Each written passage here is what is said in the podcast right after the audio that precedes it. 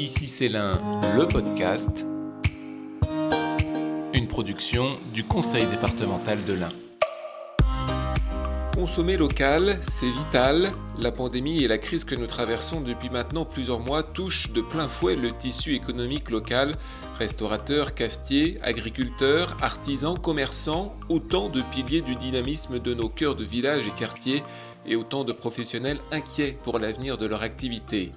L'espoir, chacun d'Inois le porte, car en tant que consommateurs, nous sommes tous acteurs de proximité pour garantir la pérennité de tous ces services, un message à entendre et à diffuser le plus largement. Bonjour et bienvenue dans ce nouveau podcast du Conseil départemental de l'Ain. Direction la côtière et plus précisément Miribel pour aller à la rencontre des commerçants, artisans et exploitants agricoles de la commune après tout, qui de mieux que ces professionnels pour nous expliquer leur situation et leurs grandes attentes en cette période cruciale de fin d'année? Première halte au salon de coiffure d'Anne-Laure Rotuneau. Après avoir dû une nouvelle fois fermer son commerce et mettre sa salariée au chômage partiel pendant toute la durée du second confinement, elle confie son inquiétude sur la reprise de son activité. Souvent, il y a un boom dans notre profession euh, tout de suite après, mais ensuite, ça retombe assez rapidement. Et puis, les gens ont peur euh, de sortir, ont peur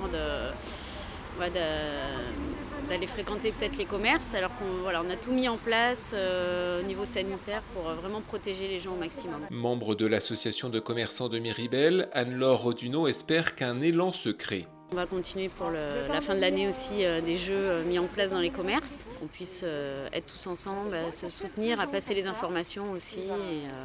L'association a vraiment le, soutien, enfin donne le soutien au, commerce de proximité. Un peu plus loin, la fleuriste Sandra Lavigna confirme cette solidarité entre commerçants et avec la population. Moi j'ai la boulangerie Métel justement qui, me vend un peu, de, un peu de fleurs. Je lui en pose à sa boutique. Ils viennent beaucoup nous soutenir, même s'ils n'achètent pas, ils viennent pour nous parler. Ça fait du bien. Un soutien que la fleuriste souhaite traduire en acte d'achat dans cette période particulière de l'année. Là, il y a les fêtes qui arrivent, donc du coup, ben, nous, on a tous les cadeaux, tout ça qui sont arrivés. Voilà, tout vendre maintenant. En face, dans sa boulangerie, Chantal Mettet constate que le centre-ville reprend vie petit à petit. Il y a des gens qui tiennent à rester dans leur ville pour faire marcher euh, le, tissu social et puis euh, le commerce.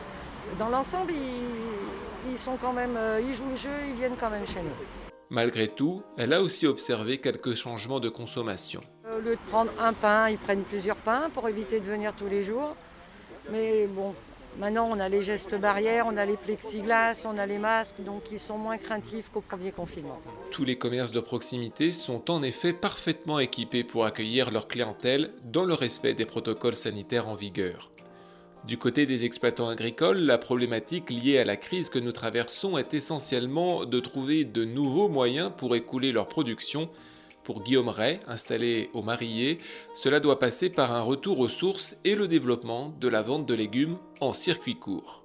Bah, aujourd'hui, on vend en gros euh, au marché de Corbord et on développe la, vente à la ferme sur l'exploitation. Parce qu'il y, a eu une demande euh, suite au premier confinement et donc on s'est lancé dans le deuxième et ça a pris.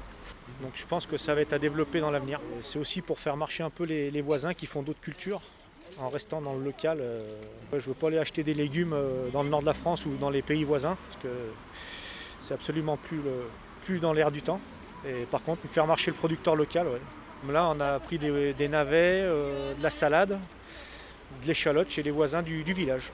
Même son de cloche chez les artisans, on ne le répétera jamais assez, consommer local, c'est vital, un mouvement qui s'enclenche selon Béatrice Derudet à la tête d'une entreprise familiale de marbrerie. Aussi bien sur les matières, puisque nous on essaye aussi de promouvoir, euh, bon, avec l'origine 1, de promouvoir le département et donc de travailler des matières locales.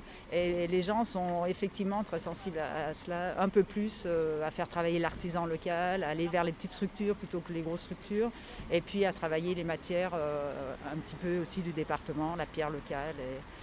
Quand c'est fabriqué et, euh, dans nos ateliers avec des produits locaux, euh, une sensibilité. Et pour inciter chacun d'entre nous à faire nos achats de fin d'année dans les commerces de proximité, le conseil départemental, en partenariat avec la Chambre de commerce et d'industrie, la Chambre de métier et de l'artisanat, la Chambre d'agriculture et l'Association des maires de France dans l'Ain, a mis en place une grande campagne de communication.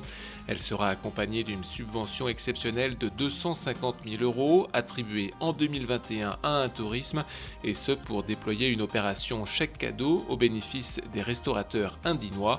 Le deuxième volet du plan d'action départemental pour venir en soutien aux plus fragilisés par cette crise sanitaire sans précédent vient d'ailleurs d'être mis en place.